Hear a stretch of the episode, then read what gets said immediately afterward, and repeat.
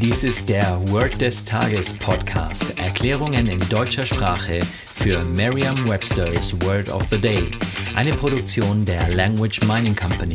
Mehr Informationen unter www.languageminingcompany.com-podcast. Das heutige Word des Tages ist Beat Up, geschrieben als zwei Wörter B-E-A-T U-P. Eine englische Definition ist to hurt or injure someone by hitting. Eine Übersetzung ins Deutsche ist so viel wie jemanden zusammenschlagen oder jemanden fertig machen. Hier ein Beispielsatz aus Merriam-Webster's Learner's Dictionary. He is beating himself up because of the failure of his marriage. Er hat sich selbst wegen seiner gescheiterten Ehe fertig gemacht. Eine Möglichkeit, sich dieses Wort leicht zu merken, ist die Laute des Wortes mit bereits bekannten Wörtern aus dem Deutschen, dem Englischen oder einer anderen Sprache zu verbinden.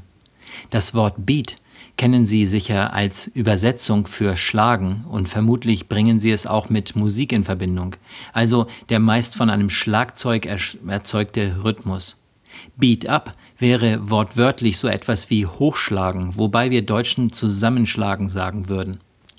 Wie die englische Definition bereits aussagt, ist es ein Schlagen mit dem Ziel, jemandem weh zu tun oder zu verletzen.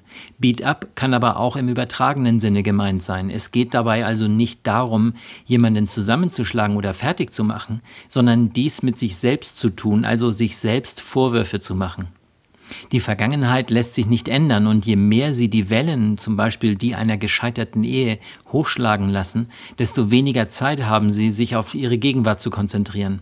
Stellen Sie sich eine Situation vor, in der Sie sich selbst oder jemand, den Sie kennen, sich schwere Vorwürfe gemacht hat. Ändern Sie den Beispielsatz entsprechend, sodass er eben zu dieser Situation passt.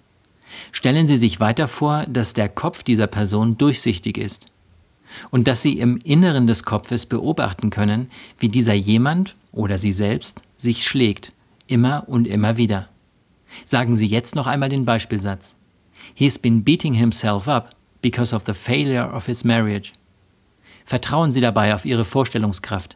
Je intensiver Sie sich die Situation vorstellen, desto länger bleibt die Bedeutung des Wortes und des ganzen Satzes in Ihrem Gedächtnis. Das war Word des Tages mit Carsten Peters von der Language Mining Company.